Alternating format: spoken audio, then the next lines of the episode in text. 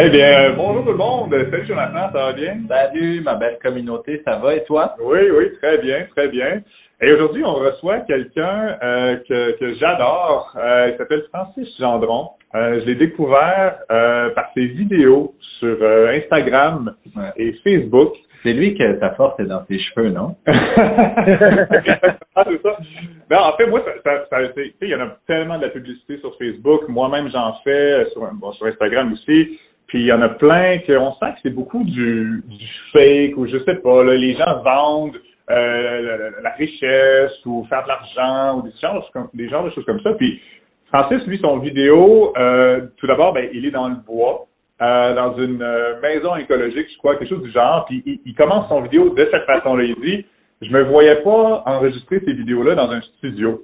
Puis ça, là, tout de suite, c'est venu me chercher énormément. J'ai senti que c'était quelqu'un de très authentique, très, euh, ouais, très vrai. Ouais. Euh, ça, ça transparaît, ça se ressent chez Ouais. quelqu'un, hein, je pense vraiment. vrai, quand moi, quand je regarde des vidéos là, sur Internet de tout ce qui se fait dans notre domaine, je trouve que les gens jouent une game justement de vouloir être quelqu'un d'autre que ce qu'ils sont, puis vouloir être aussi une autre société que ce que c'est la société québécoise. Puis Mhm. je trouve Francis, il a l'air, en tout cas je ne connais pas, d'incarner ses valeurs individuelles, Absolument. mais les valeurs québécoises aussi en même temps. Puis Ouais. comme bon, enfin, il y a Ouais. quelqu'un qui a compris comment ramener. ça fait rire. Ouais, non, mais c'est vrai. c'est vrai, d'écouter, on apprend ça à créer le rapport avec notre public, à se synchroniser, à arrêter de bullshiter puis d'amener du, du un paraître qui a l'air de venir d'ailleurs. Là, puis si vous voulez rejoindre les gens autour de vous, ben il faut se synchroniser avec les bonnes valeurs.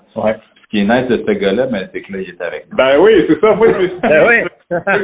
je connaître plus. J'ai besoin de l'avoir dans mon entourage. Ouais. Alors, euh, voilà, mais il est avec nous. Bonjour, Francis. Salut, ça va très bien, vous? Oui, oui, ça va bien. Ben oui. Oui. Cool. Cool. Euh, écoute, ben, j'aimerais ça justement commencer la, la discussion. Merci pour la belle introduction en passant. Ah, ça fait plaisir. Il va dire, les gars, moi, je suis pas de même bateau. Ouais, c'est ça. ouais, c'est ça. Non, au contraire. euh, ouais, c'est ça. En fait, moi, je fais mon, ma business dans le pétrole. Non, non euh, mais, euh, mais c'est ça, moi, je voulais commencer en, en, en- ben, tu sais, peut-être que tu pourrais nous parler un petit peu de ta business, entre autres, parce que je pense que tu as commencé avec les maisons écologiques. Euh, c'est ça, quelque chose du genre, hein? Oui. Oui, c'est ça. Je, ouais, de- mon, mon, je vous fais un petit background. Ça va permettre de comprendre, euh, surtout ceux qui ont qui me connaissent pas du tout. là. Mhm. Euh, donc, euh, ben en fait, moi, à la base, je suis un guide de plein air. Fait que oui, c'est pour ça aussi que je fais mes vidéos dans le bois et tout ça. c'est une des grandes raisons. Mais euh, donc, euh, moi, j'étais plus jeune, là, j'ai étudié en tourisme d'aventure, puis j'ai vraiment guidé comme des longues expéditions en autonomie complète, donc 30 jours dans le fin fond du Yukon, du Labrador, du Québec, Mhm. Saskatchewan, je fais presque toutes les, les provinces. Et moi, c'était ça ma passion. C'était vraiment ça ma passion. C'était euh, partir loin, longtemps avec un petit groupe de gens. Puis en fait, euh, tu sais, transformer nos vies, mais euh, en, en, en se retirant de la vie de tous les jours pendant un, un long moment. Puis euh, être en nature et puis euh, avoir juste des conversations constructives. Puis juste de vivre très proche de la nature pendant ce temps-là. Fait que ça, j'ai fait ça pendant longtemps. Euh, jusqu'à ben longtemps. Donc sept ans environ que j'ai fait ça, cinq, sept ans. Et euh, je faisais ça l'été, en fait, puis je voyageais euh, tout le reste de l'année, donc euh, sept à huit mois par année. Mm. Euh, je vivais dans ma vanne et euh, je faisais vraiment le, le, le trip du roulard. Là. Euh, je partais Ouais. du Québec, on allait au Mexique l'hiver, on remontait au Yukon l'été et euh, on faisait le tour de l'Amérique du Nord comme ça. C'était vraiment bien. Et puis là, euh, vers, euh, vers 25 ans, 26 ans, j'ai eu un appel un petit peu plus... Ça, c'était vraiment tripant, puis j'aimais beaucoup ça. Mais j'avais comme un appel au niveau d'une sorte de contribution euh, environnementale. Je voyais qu'est-ce qui se passait dans le monde et tout ça. J'avais l'impression que j'avais peut-être quelque chose à faire là-dedans. Et euh, j'ai vu un film qui s'appelle The Garbage Warrior, en anglais, The Garbage Warrior, Mhm. le, le guerrier des poubelles. Film de Michael Reynolds euh, sur son histoire puis euh, le développement des Earthships, dans le fond des maisons écologiques euh, très résilientes et autonomes. Et donc, j'ai euh, j'ai j'ai décidé d'aller étudier avec lui. Donc, moi, un des grands principes, là, c'est justement quand je rencontre quelqu'un qui m'inspire beaucoup, que je vois qui est, qui est très loin en avant de moi euh, sur un certain sujet qui m'inspire, ben je, je vais m'asseoir sur les épaules des géants, donc je vais étudier avec lui. Euh, donc, je suis allé étudier avec lui plusieurs mois aux États-Unis. Et, euh, et pendant que j'étais là-bas, je me rendais compte que sur Internet, il n'y avait pas du tout de vidéos en français sur ce sujet-là. Mhm. Et, et donc, c'est comme ça que ça a commencé pour moi, dans le sens où j'ai jamais eu l'intention d'être un YouTuber ou de ou de partir. euh, tu sais, je- j'avais, je m'en allais pas du tout là pour partir une entreprise, faire des vidéos ou quoi que ce soit. Mais pendant que j'étais là-bas, je, je, capotais sur ce que j'apprenais, puis je revenais pas que c'était pas en français cette information-là. Fait que j'ai juste commencé très simplement à faire des petites vidéos YouTube en français sur ce que j'apprenais au fur et à mesure que je l'apprenais à la Earthship Academy, l'académie des Earthship là-bas. Mm-hmm. Et puis, euh, à ma grande surprise, ça a eu un grand succès. Je veux dire, euh, c'est des millions de vues sur YouTube et tout ça. Donc, euh, j'ai donc là, puis il y avait des demandes pour faire des conférences et des choses comme ça. Et donc, j'ai commencé tranquillement avec des petites conférences, petits cours, et jusqu'à qu'on décide de vraiment créer une académie, donc une école qui s'appelle Solutionnera, c'est des solutions éthiques, résilientes et abondantes. Et il y a mm-hmm. trois grands piliers. Le premier était justement l'habitation, qui ça va très bien. Maintenant, on est euh, France et Québec, et euh, c'est des milliers d'étudiants chaque année, puis c'est nous qui avons les plus grandes formations dans ce domaine-là. Mm-hmm. Et puis, euh, et puis après ça, le deuxième grand pilier que je sais que je veux faire depuis le début, mais qui s'est vraiment euh, mis en action seulement depuis un an à peu près, c'était euh, plus la partie art de vivre ou développement personnel, qui souvent a une connotation euh, un petit peu justement, tu sais, euh, faites plein d'argent, live the American dream et tout ça. Mais moi, c'était pas dans cette optique-là, mais c'était quand même de travailler sur soi puis de créer la vie et le monde qui nous inspire. Donc, donc, et c'est là que tu as vu ces vidéos-là parce qu'effectivement, j'ai commencé par faire des vidéos encore une fois dans une grande simplicité parce que à travers l'habitation, c'est plus ça devenait professionnel, plus on avait des milliers d'étudiants, plus je, sentais une genre de pression pour que ce qu'on fasse ce soit très très pro, tu sais, euh, fait tout en studio puis tout ça. Ouais. Puis euh, je l'ai fait. J'ai fait ce trip-là, là, tu sais, on a fait euh, tout en studio, puis tout ça. Puis un moment donné, c'est juste que j'étais comme, j'avais plus le goût de faire des vidéos. Ouais. fait quand j'ai eu, tu sais, c'est comme moi, mon truc, c'est que j'aime ça, euh, passer beaucoup de temps en nature, puis euh, une certaine simplicité tout ça. Puis là, là, c'est tellement complexe et compliqué que j'étais comme, OK, ben, j'ai moins d'intérêt. Et c'est pour ça que, littéralement, maintenant, je fais toutes mes vidéos dans le bois. je pars hmm. dans des journées, tu sais, je, je pars avec mon cellulaire dans des, dans des marches, là, je vais monter une montagne, quelque chose comme ça, puis quand j'ai une inspiration, je fais une vidéo, puis après ça, je continue à marcher, puis là, j'ai une autre inspiration, je fais une autre vidéo. Puis je roule plus comme ça, puis j'aime ça comme ça. Fait que, ça, fait un style un peu différent. Donc, très spontané puis intégré dans ta vie, Francis, euh, que j'entends ouais. C'est inspirant de savoir que c'est possible aussi. Il y a tellement de gens qui pensent que s'ils réussissent pas, c'est parce qu'ils sont pas assez dans une structure professionnelle, tu sais, mais je pense que c'est mhm. bien de de ça, ça part de soi, ça part de, de répondre à un réel besoin, mais Ma question, c'est de, demander à toi à quel point tout ce parcours-là qui devient entrepreneurial, ultimement, à quel point il y avait une intention d'entrepreneuriat. Je pense qu'on en a parlé un petit peu tantôt. Sinon, c'est quoi ton intention pure à travers les maisons, à travers le, partager une façon d'un art de vivre? Le but, mm-hmm. c'est quoi? C'est d'inspirer, c'est d'enseigner? Qu'est-ce qui t'allume tant que ça là-dedans, ta bougie là, en, dedans de toi? Mm-hmm. Ah, c'est vrai, c'est une bonne question. Euh, fait à, à, la base, euh, je sais que c'était euh, beaucoup pour. J'ai juste toujours eu un grand intérêt pour apprendre.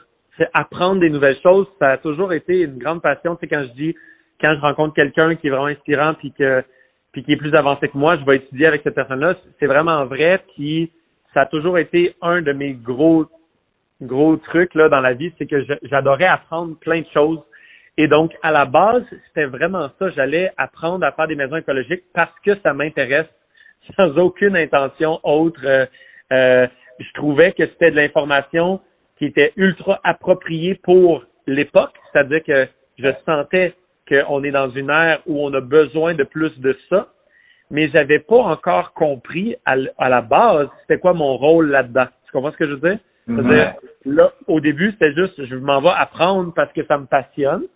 Mais je suis pas un constructeur, fait que je me voyais pas comme construire des maisons écologiques ou tu sais, je me voyais peut-être en construire une pour moi, mais je, je je voyais pas en fonction de mes forces en quoi je pouvais être utile à ce mouvement-là, mais ça m'intéressait.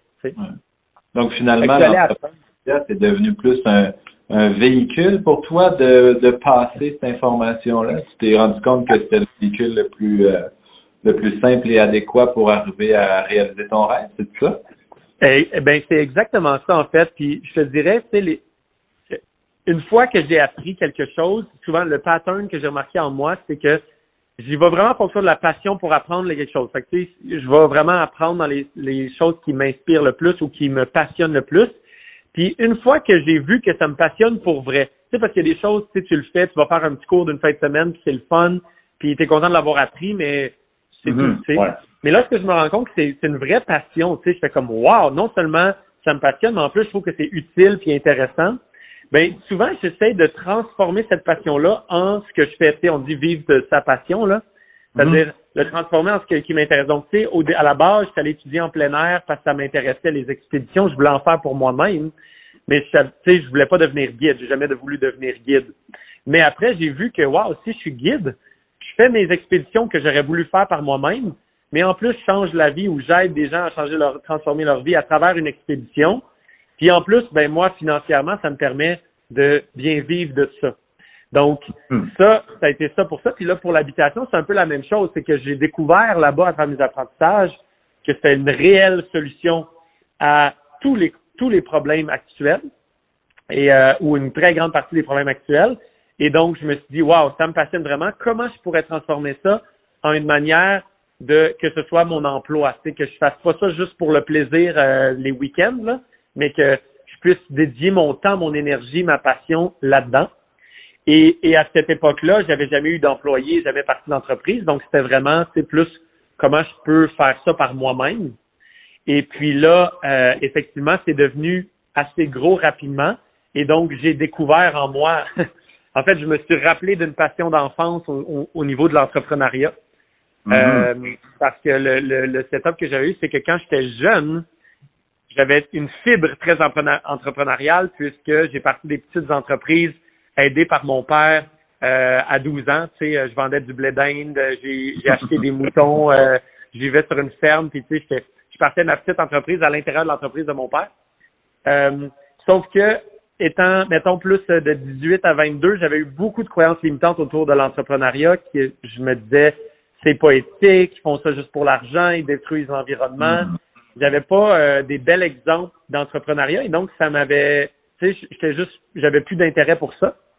Mais là, tout à coup, vers 26-27, lorsque non seulement je voyais que c'était une nécessité, c'est-à-dire si je partais pas d'entreprise, ça allait rester juste moi qui fais une petite conférence une fois de temps en temps, tu sais. Euh, fait que si je voulais faire grossir ça, ça devenait une nécessité. Et j'ai eu la chance de rencontrer plein d'entrepreneurs super inspirants que je voyais que leur entreprise, tu sais, que c'était juste des croyances limitantes que j'avais et qu'il y a plein d'entreprises qui sont super cool puis que, qui créent un monde vraiment meilleur puis que grâce, tu sais, que je les remercie d'être là, tu sais. La Et, belle euh, et quand, et quand ça, ça s'est fait, j'ai, j'ai tout de suite voulu devenir un entrepreneur. Et là, tu sais, c'est, maintenant une belle entreprise. Sonora, là, 18 employés. Euh, on crée des conditions idéales pour eux. On, on change le monde à notre manière. On a des milliers d'étudiants. Tu sais, je suis très content de ce qu'on a créé là. C'est exactement ça ma question. C'est ta business, ça a l'air de quoi aujourd'hui après tout ça? Combien d'employés, combien de projets effectués, euh, un chiffre d'affaires, j'imagine, qui monte euh, au-delà de tes espérances? Oui, c'est ça. C'est drôle, euh, juste par rapport au chiffre d'affaires. euh, je, en- je faisais des vidéos justement par- parce qu'on a un petit membership euh, dans le fond où est-ce que j'offre des formations pour les membres de la communauté. Puis il y en a une de ces formations-là qui est abondance et style de vie, donc toute la relation à l'argent. Puis euh, pour ça, j'avais, je retourne toujours dans mes cahiers, puis tu sais, dans tous les, les livres que j'ai étudiés dans ma vie, tout ça.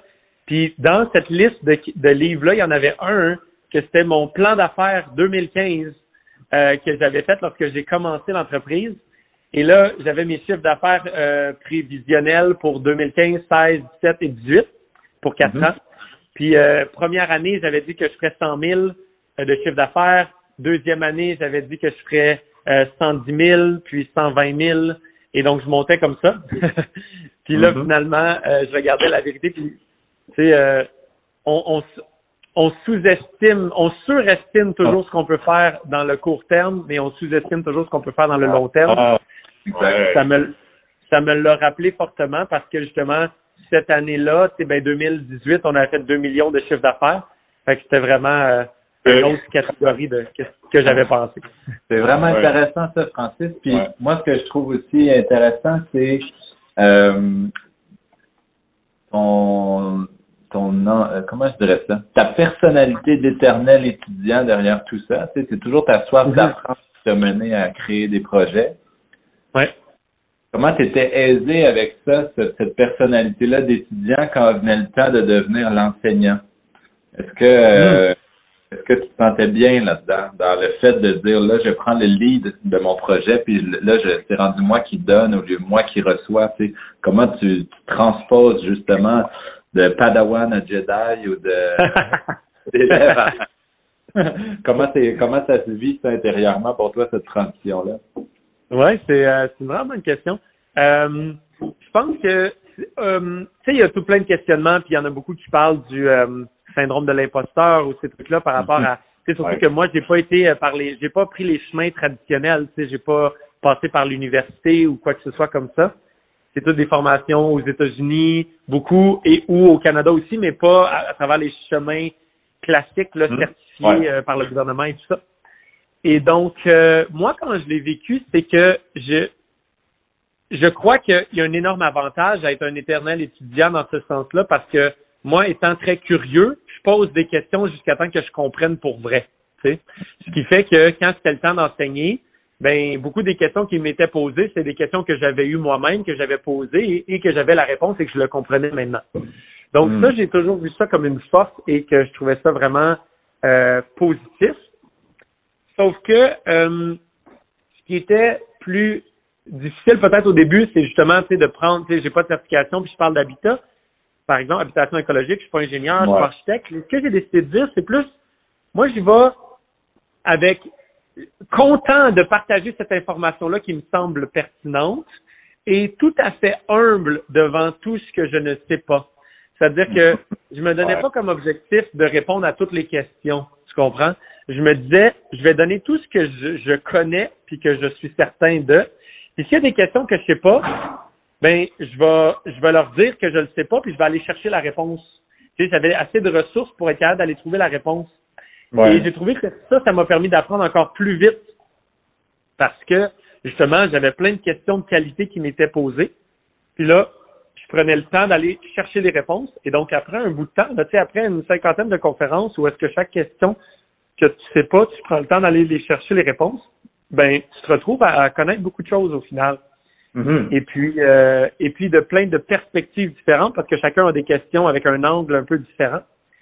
Et puis, euh, c'est aussi pour ça, par contre, que j'ai décidé de vraiment partir une école parce que je me suis dit, regarde, moi, je me sens à l'aise de donner une introduction au bâtiment écologique.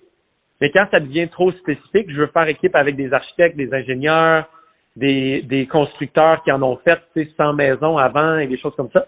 Et donc, moi, j'ai plus agi comme rassembleur. Tu moi, je donne l'introduction, puis j'ai rassemblé les 15-20 experts euh, qui pouvaient nous complémenter, tu sais, qui pouvaient mm-hmm. venir puis donner les formations qui manquent.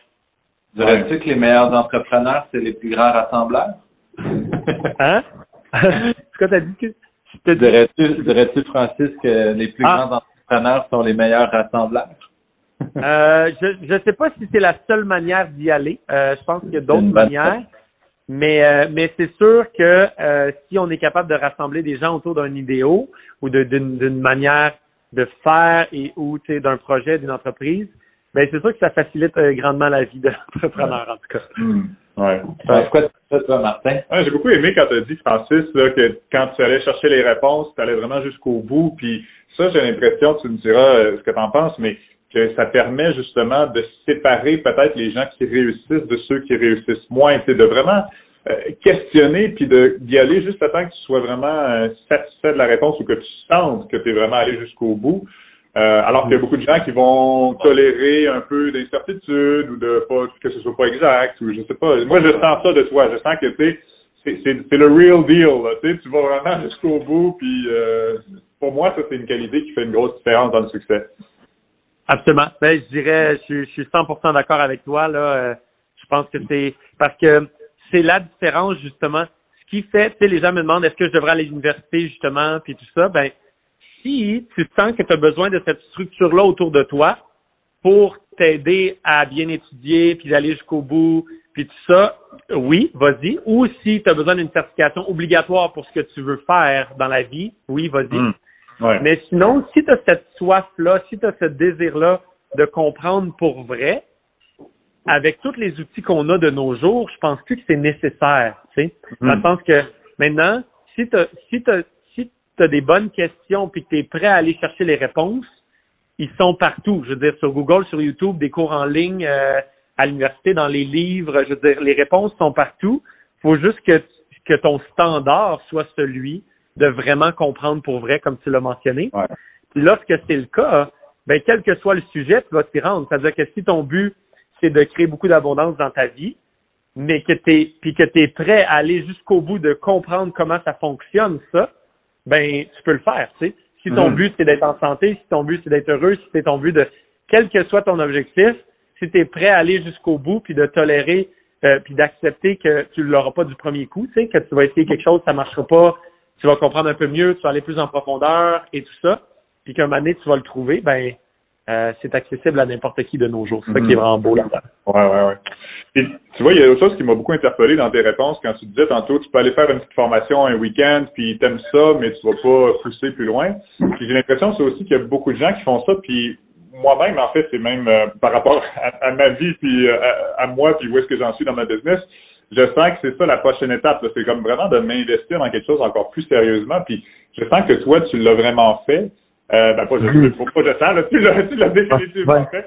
Euh, Qu'est-ce qui fait, qu'est-ce qui fait passer à ce, ce, ce, niveau-là supérieur, je te dirais? Qu'est-ce que, qu'est-ce qui était le, le, je sais pas, le déclic pour toi ou comment ça s'est passé, dans le fond? Hmm.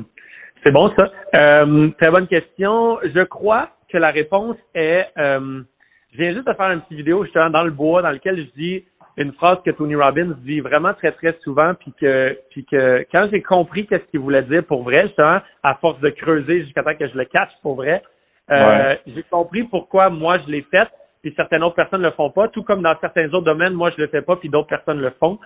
C'est la, en anglais il dit we get what we tolerate. On reçoit ce que l'on tolère.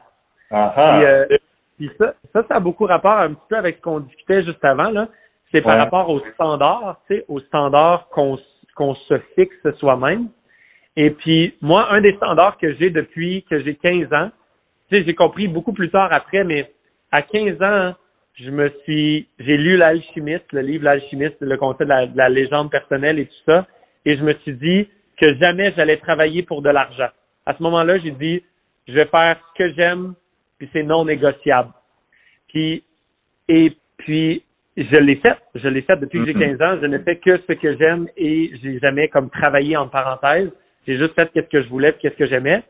Mais la raison pour laquelle, puis plein de gens me demandaient, hey, comment c'est que tu, tu réussis ça le plupart du temps, tu ils travaillent, ils ramassent l'argent, puis ils le font après, tout ça. Mais c'est juste parce que je leur ai dit, ouais, mais moi, c'est tellement non négociable. Tu sais, mon standard est tellement élevé là-dessus, puis c'est tellement non négociable que je suis prêt à sacrifier toutes les autres choses. C'est-à-dire, mm je leur disais, tu sais, moi, s'il faut que je vive dans ma tente pendant l'été, tout l'été au complet pour pouvoir travailler à cet endroit-là, je vais le faire, pas de problème. S'il faut que je vive dans ma ah. vanne tout l'hiver pour que je descende au Mexique, je vais le faire. Tu, sais, tu comprends? Et lui, c'est tellement non négociable que tu trouves toujours, tu sais, l'humain va toujours trouver la manière si c'est vraiment non négociable. Ouais, ouais, euh, ouais.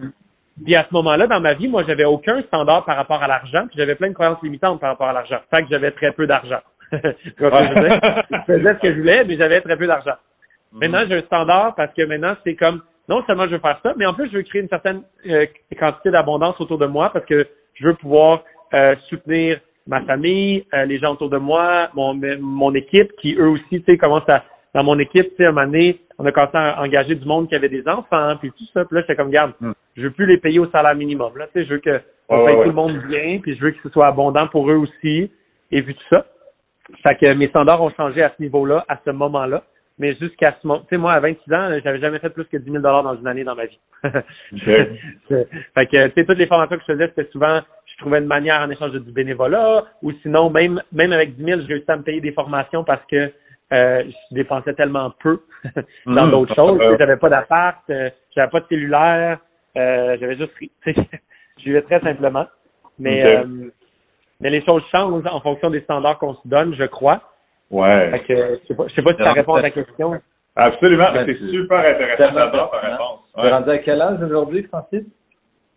Euh, excuse-moi, j'ai rendu à quel âge? Euh, je suis rendu à 33. Je, je vais avoir 33 le 12 novembre, dans quelques jours. En dehors, en dehors de ta, de ta philosophie, de tes projets, de ce qu'on entend de toi dans les 27 premières minutes du podcast, euh, est-ce que tu es que ça ou tu es autre chose aussi? Tu es qui d'autre au-delà de ça? Est-ce que tu es papa? Est-ce que tu as une famille? Est-ce que tu es mm-hmm. d'autres intérêts, d'autres activités, un autre focus ou, ou vraiment, comme ce que tu viens de nous dire, tu es pleinement engagé à fond la caisse puis euh, à, get what I tolerate, justement? Ouais, ouais c'est une bonne question aussi.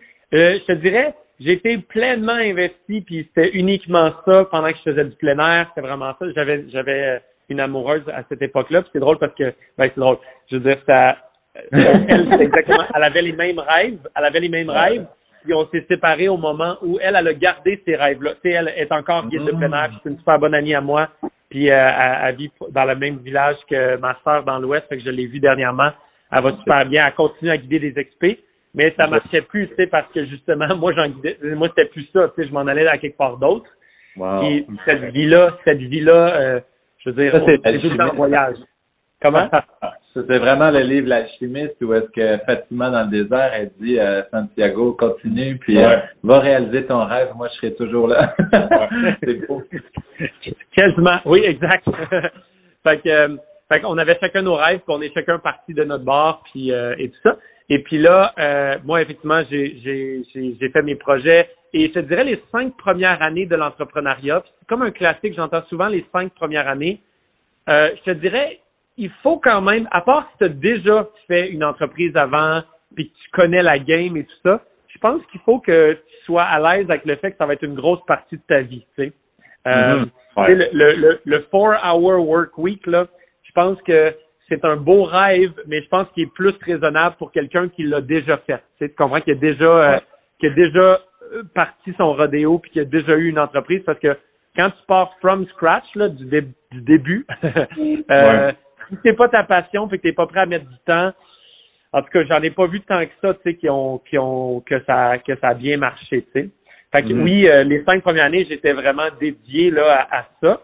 Et puis là, c'est justement là, ça commence à euh, tu sais, même, c'est drôle parce que je parle de maison écologique, puis j'ai contribué à un très grand nombre de projets, puis tout ça, mais j'ai même pas encore ma propre maison écologique, moi, personnellement, parce que c'était tellement pas, genre, je suis jamais chez nous, tu sais, comment que je veux je, je, je, passe pas de temps chez nous, je me disais, tu sais, OK, je peux me construire une maison écologique, tu sais, dans le fond, mon, mon réflexion, c'était, soit, qu'est-ce qui a le plus d'impact? Je me construis ma propre maison écologique ou j'aide des milliers de personnes à, à avoir les leurs, puis tu sais, au niveau euh, culturel, on amène le concept au complet.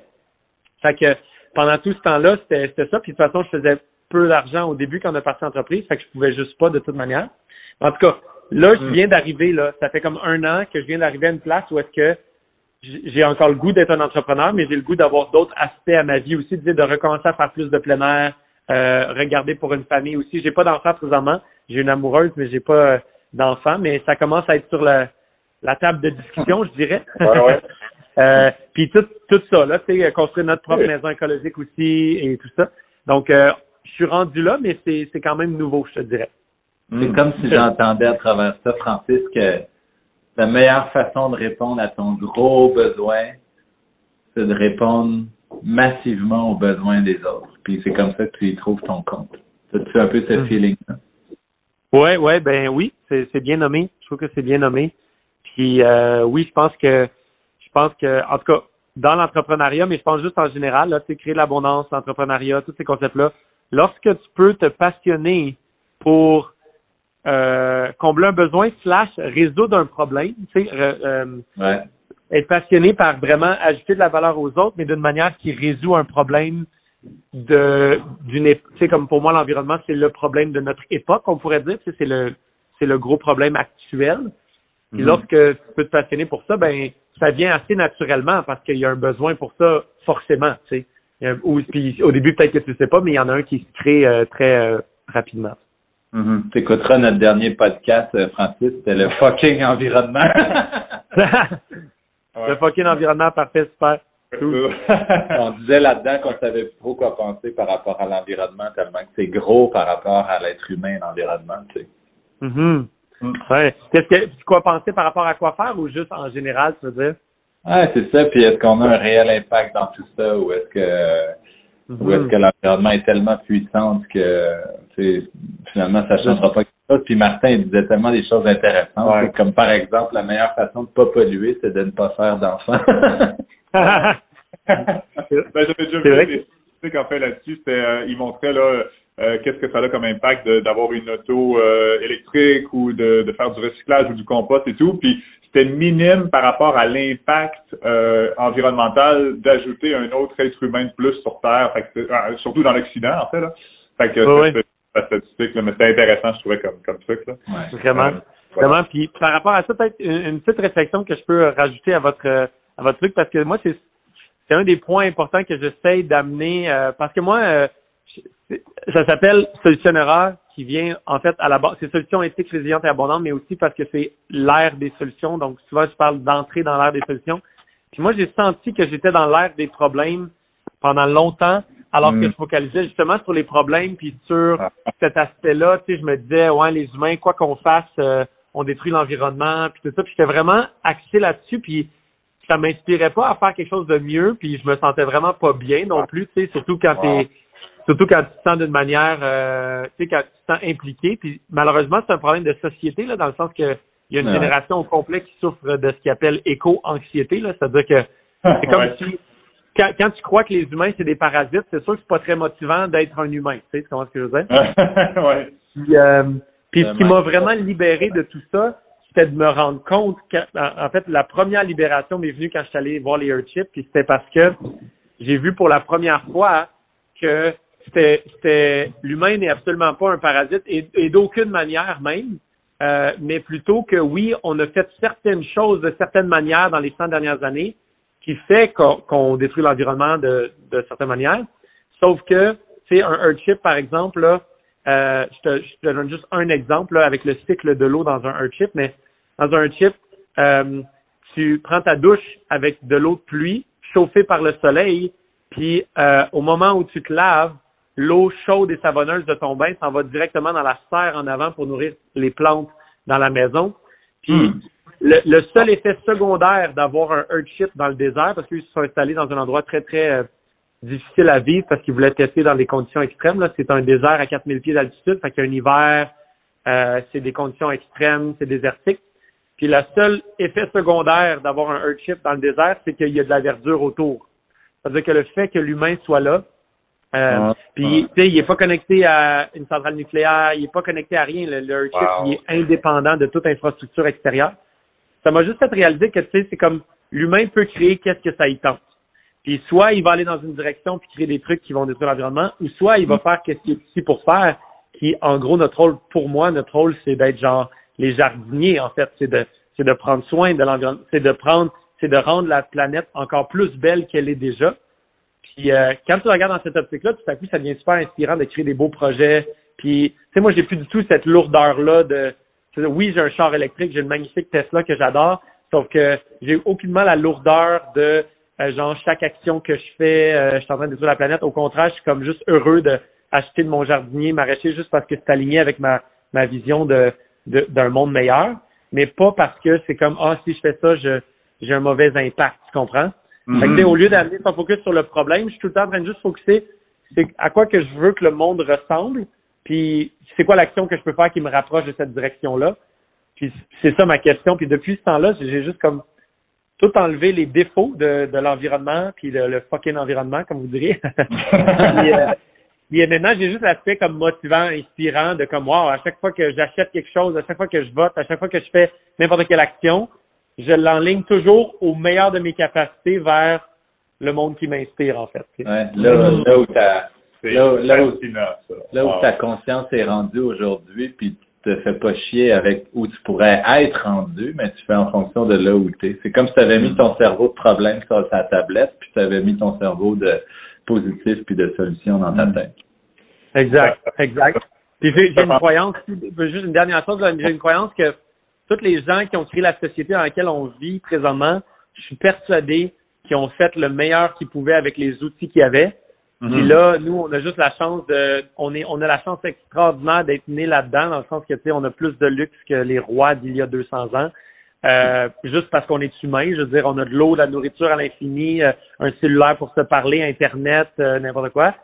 Grâce à eux, là, nous, tout ce qu'on a à faire, c'est prendre le meilleur de ça puis bâtir. Eux, le, le, concept de durabilité était plus ou moins présent, parce que ceux qui ont bâti la société actuelle, ils ont vécu dans une pauvreté avant, puis ils voulaient juste créer de l'abondance, puis ils l'ont bien fait. Là, mhm. maintenant, nous, c'est que notre, notre étape à nous, c'est de, de continuer à cette abondance-là, mais dans un scénario où est-ce que euh, nos enfants aussi vont pouvoir l'avoir, puis les autres d'après, puis les autres d'après aussi, tu sais. Mm. Wow.